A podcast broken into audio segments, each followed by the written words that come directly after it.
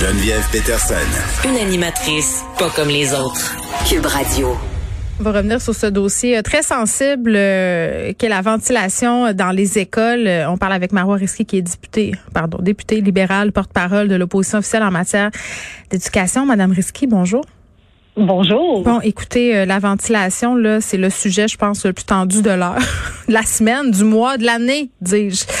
euh, C'était attendu ce rapport-là du comité d'experts, euh, à savoir, euh, bon, de quoi il en retournait, qu'est-ce qu'on allait faire dans nos écoles suite à tout ça. Et là, on apprend que ce rapport-là ne soit pas dévoilé avant janvier, avant fin janvier.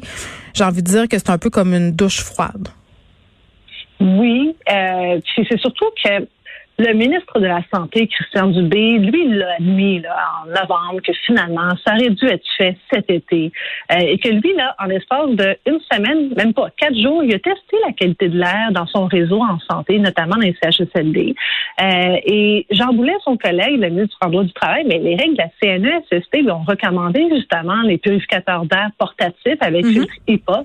Alors moi, je me dis, chez deux ministres quand même importants, influents euh, dans le gouvernement de la CAQ, qui, eux, ça a été une bonne idée d'avoir des purificateurs d'air avec des filtres HIPAA dans leur réseau à eux, mais c'est pas une bonne idée pour l'éducation.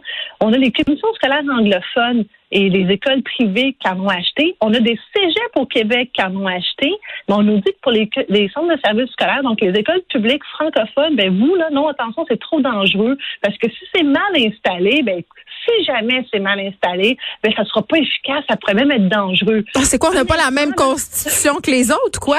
On, pas faire, on a un gène, c'est quoi? Mais pire que ça, j'ai l'impression qu'on nous infantilise puis qu'on croit sincèrement qu'au Québec, on n'est pas capable de brancher de façon intelligente des purificateurs d'air, euh, qu'on n'est pas capable d'aller chercher l'expertise. Mm. Euh, parce qu'effectivement, il faut brancher de façon euh, intelligente dans une pièce. et ça, quand le, premier ministre dit je m'inspire du modèle allemand pour les nouvelles règles. OK, mais ils ont déjà installé les purificateurs d'air en Allemagne, Madame Risky. Ben, je sais, c'est pour ça que moi, j'ai fait, ben, amen, mais allez plus loin, là. Euh, inspirez-vous du plan euh, scolaire, là-bas. ils sont allés de l'avant. Ils ont équipé la grandeur de leurs hum. écoles. L'Ontario a équipé leurs écoles. New York, là, c'est quand même pas des deux de pique à New York. Ils ont, c'est drôle, eux autres, les purificateurs d'air avec filtre pas. Ça fonctionne à New York. Il y a personne qui dit que c'est un danger. J'en parle mon latin. Moi, je, je suis assez dubitative par rapport euh, au manque de cohérence, si on veut, euh, entre les directives euh, de la santé publique et le consensus scientifique à la grandeur de la planète en ce moment par rapport aux aérosols. Quand j'entends le docteur Arruda euh, dire officiellement que la transmission par l'air n'est pas significative, je tombe un peu en de ma chaise. Moi, je suis pas scientifique. je suis pas épidémiologiste. Ben, moi non plus, mais, on est capable de se renseigner comme tout le monde. OK, ouais. Exact. Moi, j'en ai, j'ai lu toutes les études et je les ai déposées en chambre. Chaque étude que j'ai déposée, je l'ai lue. Euh, et, hmm. à date, aucune étude qui contredit ça.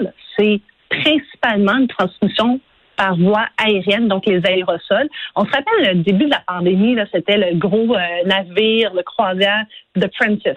Ben là-bas, là, après études, ils ont constaté que c'est 58% des transmissions qui ont été par voie aérienne. Corée du Sud, même chose. Aux États-Unis, je pense que Harvard, là, Yale, c'est quand même des bonnes universités. C'est pas l'université de la vie, là. Alors, quand que eux, là, on a des scientifiques là-bas qui disent que c'est mm. par voie aérienne principalement, euh, par la suite, Oxford s'est ajouté, j'arrête pas de voir les études. Après études, c'est un consensus scientifique là, à date. Là. C'est très, mm. très généralement admis. Dr. Fauci, qui est quand même de, de, renommée mondiale, l'a admis, puis il a même dit, il est allé plus loin. Il a dit, on aurait dû le reconnaître plus tôt. Alors lui, il a même dit, on a, on a un petit peu trop tardé. L'OMS l'a reconnu hum. euh, tardivement, mais, on aurait peut-être dû le reconnaître encore plus tôt. C'est pas surprenant de la part de Christian Dubé, le ministre de la Santé, là, qui est quand même assez prompt à reconnaître les erreurs euh, du gouvernement euh, en temps normal, de pas être plus proactif dans ce dossier-là, pas être plus vocal non plus. Là, je comprends, Jean-François Roberge commande pas, là, mais le ministre de la Santé, il me semble qu'il pourrait faire des sorties. Il me semble qu'il pourrait dire, ben écoutez, on, on a eu des manquements à ce niveau-là, on était en retard, mais là, on va de l'avant. Ben, il pourrait. Moi, je lisais le, commentaire de Martine Biron qui disait que, euh, que, Christian Dubé l'a brassé en caucus, donc à l'intérieur, notamment sur la question des purificateurs mm-hmm. d'air. Euh, moi, je peux pas croire qu'à date, il y a personne qui disait à Jean-François Robert, regarde, c'est correct, va de l'avant, achète-en, ça coûte même pas une tonne. On parle de 80 millions de dollars pour équiper toutes les écoles. Et je rappelle qu'il y a eu 432 millions de dollars du fédéral qui a été transférés mm. pour le Québec pour aider justement à faire face à la pandémie. Qu'est-ce qu'on attend pour passer à commande que la COVID soit terminée? Ben c'est juste que là, quand le rapport va arriver, le vaccin va être euh, rendu quand même euh, distribué dans une certaine mesure. Le beau temps euh, va arriver au printemps. Donc, tu sais, c'est là qu'il aurait fallu les installer, les purificateurs d'air. Et Christian Dubé a le pouvoir quand même de faire que ce comité d'experts-là, ben, il se grouille un peu derrière, avance et remette ses conclusions. Le premier ministre qui justement, oui, allez Si vous permettez. Oui. Ben, justement, le premier ministre, le, quand il faisait son bilan, il disait Moi, j'ai pas tout le temps entendu après Dr. Arruda. Des fois, il me disait C'est là que je m'en allais. d'aller plus vite. oui. Mais qui est plus vite là-dessus, pas besoin d'attendre. Tu sais, son, il a pris un paquet de bière avec Doug Ford. Là, ils ont discuté de la pandémie. Là. Mm. Mais justement, Doug Ford est allé de l'avant avec les purificateurs d'air. Il parle de New York. À quel point ils sont allés voir les maternelles 4 ans à New York là, à l'époque pour dire à quel point c'est ingénieux là-bas. Puis c'est drôle, New York a des purificateurs d'air. Là. Ils sont, ça va bien. Alors moi, je comprends pas pourquoi on ne devance pas la décision. C'est pas l'argent le problème. Non, c'est pas du tout l'argent. Puis je peux vous dire, que le système d'alarme vient de partir. Ben oui, j'espère que vous n'avez pas un intrus. non, c'est au bureau, donc bon. le système d'incendie qui part. je, vais vous, je vais vous laisser, euh, je vais vous laisser aller régler ça, euh, Madame Risky, Marois Risky, qui est députée libérale, porte-parole de l'opposition officielle en matière d'éducation. Euh, puis je racontais euh, ce matin à Benoît Dutrisac là, que je suis allée chercher mon fils, puis je parle de mon fils, mais ça pourrait s'appliquer à tous les enfants. Là, moi, c'est parce que je parle de mes enfants, c'est tout que je connais. Qu'est-ce que vous voulez?